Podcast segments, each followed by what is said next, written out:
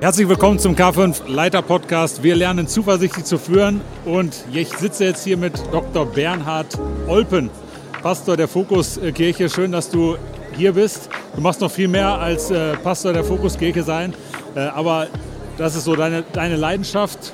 Bernhard, ähm, wir sind hier zusammen auf der Buko, Buko Spezial nennen ja. wir diese, äh, diese Folge. Und das Thema ist berufen und geleitet. Und da will ich kurz mit dir drüber sprechen. Friedhelm hat gestern ein krasses Zitat gebracht. Stimmt. Ja. Und, also mehrere. Ja. Aber ein krasses war, äh, Träume sind nicht das, was nachts im Schlaf passiert, sondern äh, das, was dich nachts nicht schlafen Absolut. lässt. So in etwa. Ja. Bernhard, gibt es etwas, wovon du träumst, in dem Sinne, dass das nicht, dich nachts nicht schlafen lässt? Ja, das gibt es tatsächlich. Äh, wenn ich, über die, wenn ich über die Situation der Kirche in Deutschland nachdenke, damit meine ich jetzt alle Kirchen, auch die Großkirchen, besonders ja. die Großkirchen, dann kriege ich schlaflose Nächte. Nicht, weil ich so happy bin, sondern weil ich denke, es kann nicht sein, Kirche muss noch ganz anders in der Öffentlichkeit nochmal wahrgenommen werden und auch eine Durchschlagskraft haben. Das treibt mich total um und ja. das, das, äh, das bringt mich wirklich um den Schlaf. Wie können wir Kirchen bauen, die gesellschaftsrelevant sind, die kraftvoll sind, die bibelzentriert sind und ja. wirklich eine prophetische Stimme sind. Das sind so die Dinge, die mich wirklich nachts wach liegen lassen. Ja. Okay, was ist da so dein größtes Ding, was du denkst, boah, das, da müssen wir jetzt gerade aufpassen, dass wir da nicht etwas verlieren? So? Ja, ich meine, das ist ja äh, in den letzten Jahren innerhalb des evangelikalen Lagers, wenn ich so sagen darf, zu doch enormen Spannungen gekommen, zu Polarisierungen. Und ähm, das ist sehr, sehr, sehr schmerzhaft. Und die große Gefahr, die ich sehe, ich habe es ja auch in meinem Beitrag heute ge gesagt, ist, dass wir uns zu sehr von der Gesellschaft beeinflussen lassen in dem Sinn, dass wir meinen, wir müssen das Wort Gottes noch stärker auf die heutig lebende Generation zuschneiden. Das ist richtig, das müssen wir. Aber an der Stelle bin ich äh, sehr stark bei Karl Barth ja. mit seinem Ansatz, wir müssen dem Wort Gottes seine immanente Kraft weiter zutrauen, die sich den Hörer schafft, den Gott haben möchte. So ungefähr äh, hat er sich ausgedrückt. Und, ähm, und also das ist das, was mir besonders Mühe macht. Kirche muss immer eine prophetische Stimme sein. Ja, Barmherzigkeit, alle Menschen umarmen, nicht gesetzlich, nicht mit dem Zeigefinger, aber auch nicht unsere Grundüberzeugungen aufgeben. Das, das, das gilt sowohl für den streng theologischen Bereich, aber auch für die Lebensführung, die ja ganz eng mit, ja. äh, mit dem Glauben zusammenhängt. Und es geht beim Christentum ja immer um Nachfolge. Das heißt, es geht um Lebensstil, es geht um Umsetzen der Botschaft im Eins zu eins. Und deswegen gehört das immer beides zusammen. Ja, danke dir. Ich glaube, Bernhard, dass du ein riesen... Äh Segen auch für unser Land bist, auch durch euren, Pod, euren Podcast Wahn und Sinn. Äh, ich habe da schon zwei, drei äh, Folgen auch gerade zu dem Thema äh, reingehört und da gebt ihr richtig gute Hilfestellung, glaube ich, für viele Pastoren ja, und Leiter in dem Bereich. Äh, vielen Dank. Das äh, Thema geleitet, äh, darauf möchte ich noch kurz eingehen. Wie erlebst du das ganz konkret, Bernhard, äh, in deiner Leiterschaft als Pastor, aber auch als Theologe äh, am, am, Seminar, wo du unterrichtest? Wie erlebst du Leitung durch den Heiligen Geist? Also wie erlebst du, wirst du selber geleitet? Mhm. Kannst du da ein Beispiel geben oder wie du das machst, wie du das erlebst?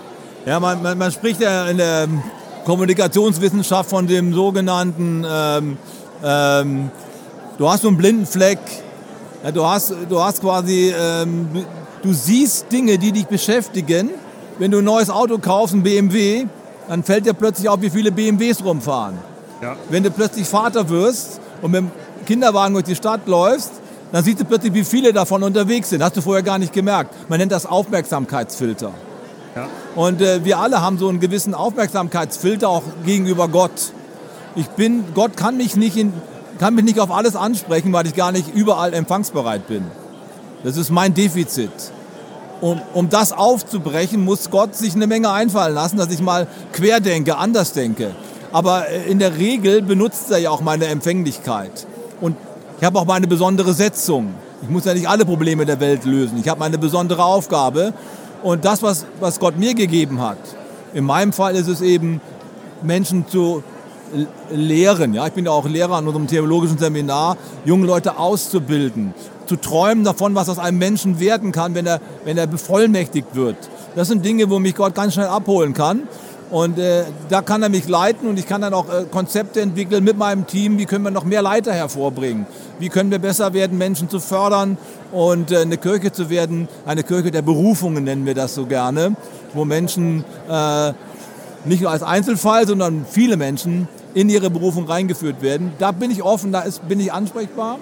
Und so erlebe ich, in dem Bereich erlebe ich am meisten Führung Gottes. Ja. Mhm.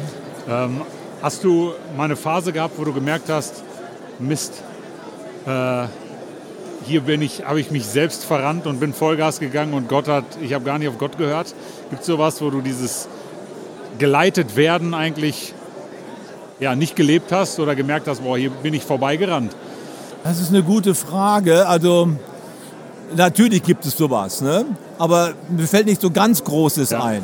Weil ich, ich habe eine Grundüberzeugung. Ja. Ich habe die Grundüberzeugung, das sage ich Gott eigentlich jeden Morgen, wenn ich bete, Gott, lass mich keine Fehler machen. Gott, führe du mich und mhm. lenke die Dinge so, dass ich keine falschen Entscheidungen treffe. Und weißt du, ich habe ein ganz, ganz tiefes kindliches Vertrauen, dass Gott das ernst nimmt. Ich gehe ja. mit dieser Demut eigentlich in jeden Tag rein. Ich will keine Fehler machen. Bitte bewahre mich davor.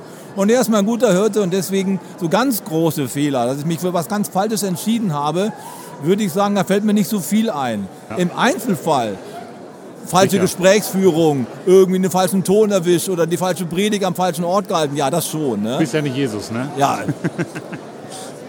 ja, danke dir, äh, Bernhard. Mhm. Letzte Frage.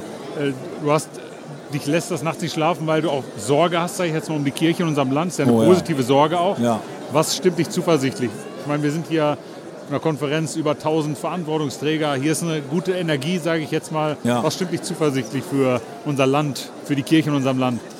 Ja, ich bin Gott sehr, sehr dankbar, dass er mich aus einer, aus einer, ja, aus einer eher depressiven Stimmung herausgeholt hat, die mich doch ein paar Jahre irgendwie so latent begleitet hat, wenn es immer nur ein Bach runtergeht und äh, permanent die Kirche äh, einen Fehler nach dem anderen macht und auch in der Öffentlichkeit so quasi ständig hingerichtet wird, ne, in den Nachrichten und so, äh, das macht ja was mit einem. Weil wenn einer von uns verliert, verlieren wir alle. Wir sind ja Partner. Ja. Und ähm, ich habe inzwischen aber eine andere, positive Einstellung von Gott geschenkt bekommen, weil ich merke eins, das Christentum, was wir im Abendland, im christlichen Abendland gehabt haben, das wird es in der Zukunft so nicht mehr geben. Wir fallen geschichtlich gesehen wieder zurück in die Zeit vor Konstantin dem Großen, konstantinische Wende. Denn seitdem hat der Staat mehr oder weniger in unterschiedlichen Schattierungen das Christentum immer gefördert und die christlichen Werte versucht auch in Gesetzes Formen zu bringen und die Moral, die christliche Moral zur allgemeinen Moral zu machen. Wir hatten ständig so Rückenwind von staatlicher Stelle. Das ist weg. Das ja. ist komplett neu für uns. Und äh, das hat eine Riesenchance, weil wir dadurch zurückgeworfen werden auf, auf, die, auf die eigentliche Sendung, die wir haben. Und das wird dazu führen, dass, dass das Christsein immer mehr zu einer, ähm, zu einer bewussten Entscheidung wird. Also so, so Mitläufer, es ist nicht mehr sexy, Christ zu sein oder in die Kirche zu gehen. Äh, und die große Chance, die wir haben, ist, uns zu erneuern an dieser Krise, in der wir drin sind, sodass am Ende eine noch viel stärker überzeugte Gemeinde Jesu daraus hervorkommen kann. Und das ist, das ist so meine positive Hoffnung. Äh, bevor es besser werden kann, muss es erst schlechter werden, hat mal jemand gesagt. Ja. Und äh, da ist was Wahres dran und von da habe ich eine sehr, sehr positive Zukunftserwartung. Aber es bedeutet eben auch, wir müssen uns warm anziehen, müssen bereit sein, eine prophetische Stimme zu sein in einer Welt, die uns nicht versteht. Ja. Und wenn wir, das, wenn wir dazu Ja sagen, dann haben wir eine richtig gute Zukunft. Ja, stark. Vielen Dank, Bernhard, für deine Gedanken, fürs Teilen. Äh, und ich möchte dich ermutigen, du hast allen Grund, zuversichtlich voranzugehen. Gott mit dir in deiner Leiterschaft.